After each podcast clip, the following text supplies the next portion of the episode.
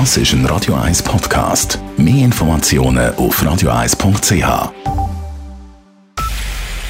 Es ist 5 Radio 1 kompakt. Am Montag geht's los mit den ersten Lockerungen in der Schweiz.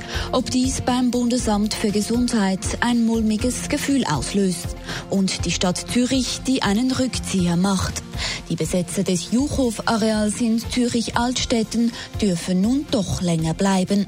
Dies zwei der Themen in dieser Sendung. Am Mikrofon Sabrina Markolin. Das Bundesamt für Gesundheit BAG blickt den ersten Lockerungen der Corona-Maßnahmen am nächsten Montag zuversichtlich entgegen. Ab dann dürfen beispielsweise Baumärkte, Blumengeschäfte oder Coiffeursalons wieder öffnen, sofern sie über entsprechende Schutzkonzepte für Kunden und Angestellte verfügen. Er sei überzeugt, dass diese ersten Lockerungen gut umgesetzt werden, sagt der Corona-Delegierte des BAG Daniel Koch. Ein mulmiges Gefühl habe er jedenfalls nicht. Ich bin sehr zuversichtlich und es ist auch nicht so, dass alles ändert, sondern es sind die ersten Lockerungen, die ersten Schritte und ich habe absolut Vertrauen sowohl in die Geschäfte, die öffnen, dass sie die Schutzvorkehrungen einhalten werden, wie auch in die Schweizer Bevölkerung, dass sie die übrigen Maßnahmen, die sehr wichtig sind, auch weiterhin einhalten. Weiterhin äußerst angespannt ist die Situation auf dem Schweizer Arbeitsmarkt. Mittlerweile gibt es laut dem Staatssekretariat für Wirtschaft SECO für fast 1,9 Millionen Arbeitnehmende einen Antrag auf Kurzarbeit. Das ist mehr als jeder dritte Erwerbstätige in der Schweiz. Mit so vielen Gesuchen hätten sie zu Beginn der Krise niemals gerechnet, sagt Boris Zürcher vom SECO. Das gebe ich heute gerne zu. Da kann man äh, sagen, da haben wir uns grauenhaft verschätzt. Äh, wir gingen von einer drastischen Zunahme auf etwa 15 Prozent aus. Jetzt habe ich gesagt, sind wir bei 36 Prozent der Erwerbstätigen. Das war einfach schlicht nicht vorhersehbar. Auch die Zahl der Arbeitslosen ist seit den Lockdown-Ankündigungen des Bundesrates Mitte März stark angestiegen. Waren damals rund 118.000 Personen arbeitslos gemeldet, waren es Stand gestern Abend 35.000 Menschen mehr. Die wirtschaftlichen Kosten, die wegen des sechswöchigen Lockdowns entstanden sind, belaufen sich aktuell auf 18 Milliarden Franken. Das gab die Konjunkturforschungsstelle der ETH Zürich KOF bekannt. Knapp zwei Drittel dieser Kosten entstünden aufgrund Entwicklungen in der Weltwirtschaft. Die KOF rechnet damit, dass sich die gesamten volkswirtschaftlichen Kosten der Corona-Krise in der Schweiz zwischen März und Juni auf 32 Milliarden Franken belaufen werden. Die Besetzerinnen und Besetzer auf dem Juchhof-Areal in Zürich-Altstetten bekommen von der Stadt Zürich eine neue Frist. Sie müssen nicht wie angekündigt heute Abend das Gelände verlassen, sondern bekommen einen Monat länger, also bis am 22. Mai Zeit. Diese Anpassung habe gute Gründe, erklärt Sozialvorsteher Raphael Golter. Gegenüber der, unserer ursprünglichen Einschätzung hat sich gezeigt, dass es wahrscheinlich mehr Personen auf dem Areal haben, die dort wohnen und dass es entsprechend schwierig wäre, innerhalb von dieser kurzen Frist wirklich überall eine sinnvolle, angemessene Wohnlösung zu finden. Und aus dem Grund haben wir in Absprache mit dem Nachmieter abgemacht, äh, dass wir den Abriss von diesen Gebäuden nachher auch den Mietbeginn je einen Monat verschieben.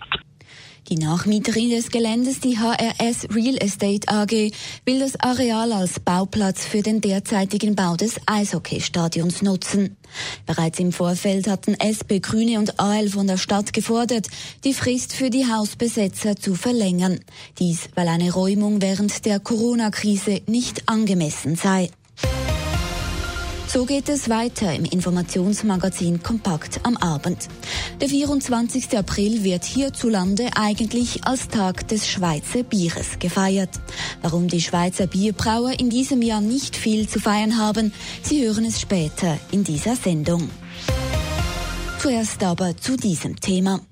Die Universität Zürich greift ihren Studentinnen und Studenten während der Corona-Krise finanziell unter die Arme. Wer zum Beispiel seinen Studentenjob verloren hat und deshalb in eine finanzielle Notlage gerät, kann neu unkompliziert mehrere tausend Franken von der Uni beantragen. Einzelheiten von Hannes Dickelmann.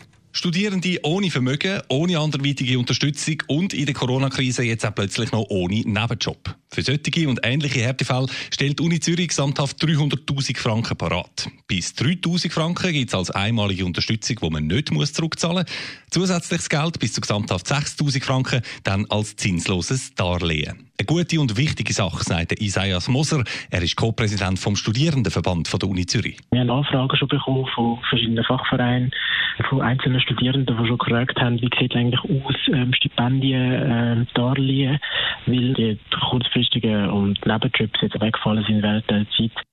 Von den 27.000 Immatrikulierten, die das Angebot von der Uni heute Morgen per Mail bekommen haben, werden sicher einige davon Gebrauch machen, so der Isaias Moser. Ein Großteil schaffe nebenbei vielleicht 20 oder 30 Prozent. Und so einen Ausfall können wir mit ein paar Tausend Franken dann schon ziemlich gut abfedern. Dort kann natürlich eine kleine Hilfe schon ähm, grossen Unterschied auch machen, wenn man einfach für die zwei, drei Monate jetzt mal äh, voraussichtlich ähm, die zusätzliche Unterstützung hat. Auch in der Politik kommt der Schritt von der Uni gut an. Zum Beispiel bei der SP-Kantonsrätin Monika Wicki, Mitglied in der Bildungskommission. Ich finde das super, weil so werden wirklich Probleme der Studierenden aufgefangen, so dass die können, wenn sie neu sind, wirklich auch einen Antrag stellen. Und äh, das ist sehr schnelle, unkomplizierte Hilfe. Auch für den FDP-Kantonsrat Marc Bourgeois, ebenfalls Bildungskommissionsmitglied, spricht grundsätzlich nichts gegen die Corona-Nothilfe der Uni. Etwas allerdings müssen wir im Auge behalten. Was wichtig ist, ist, dass es subsidiär gesetzt wird, dass man also zuerst äh, bei der Kurzarbeit oder bei der ALV antrabt, weil die haben inzwischen auch erweiterte Lösungen. Und das Zweite ist sicher, dass Liquiditätsspritzen, wenn man dann nachher eben doch etwas anderes bekommt, dass die nur als Darlehen rausgehen. Nicht einfach auf Vorrat Geld auszahlen also. Und ganz generell darf man auch keine überzogenen Erwartungen haben. Keiner von uns kann heute davon ausgehen, dass er einfach 100% von, seinen, von seinem Schaden deckt bekommt. Das ist heute einfach so und das wäre auch nicht finanzierbar. Erste Gesuche für die neue Notunterstützung sagen aber schon heute am ersten Tag eingetroffen, heisst es bei der Uni. Und auch, dass man sich über Missbrauch von der neuen Corona-Nothilfe keine grosse Sorgen mache. Schließlich müssen die Studierenden beim Gesuch ihre finanzielle Notlage auch zweifelsfrei nachweisen und dokumentieren. Hannes Dickelmann, Radio 1. Der Tag des Schweizer Biers wäre für die Brauereien eigentlich ein Grund zum Anstoßen. Doch die Corona-Krise hat ihnen heftig zugesetzt. Restaurants und Bars sind seit Wochen geschlossen. Großveranstaltungen wird es vermutlich noch länger nicht geben. Der Umsatz ist total zusammengebrochen. Adrian Sutter über die aktuelle Lage bei den Schweizer Bierbrauern. Wenn fort ist im Restaurant am runden Tisch zusitzt, miteinander ein bisschen gesprächelt, und vielleicht nur vier und irgendwann um zwölf, halb eins geht man dann äh, heim. Wir scheinen hier ein technisches Problem zu haben. Wir kommen aber zu der Börse. An der Börse in Zürich steht der Swiss Market Index SMI aktuell bei 9.629 Punkten, ein Plus von 0,1 Prozent. In New York notiert der Dow Jones Index bei 23.537 Punkten, ein Plus von 0,1 Prozent.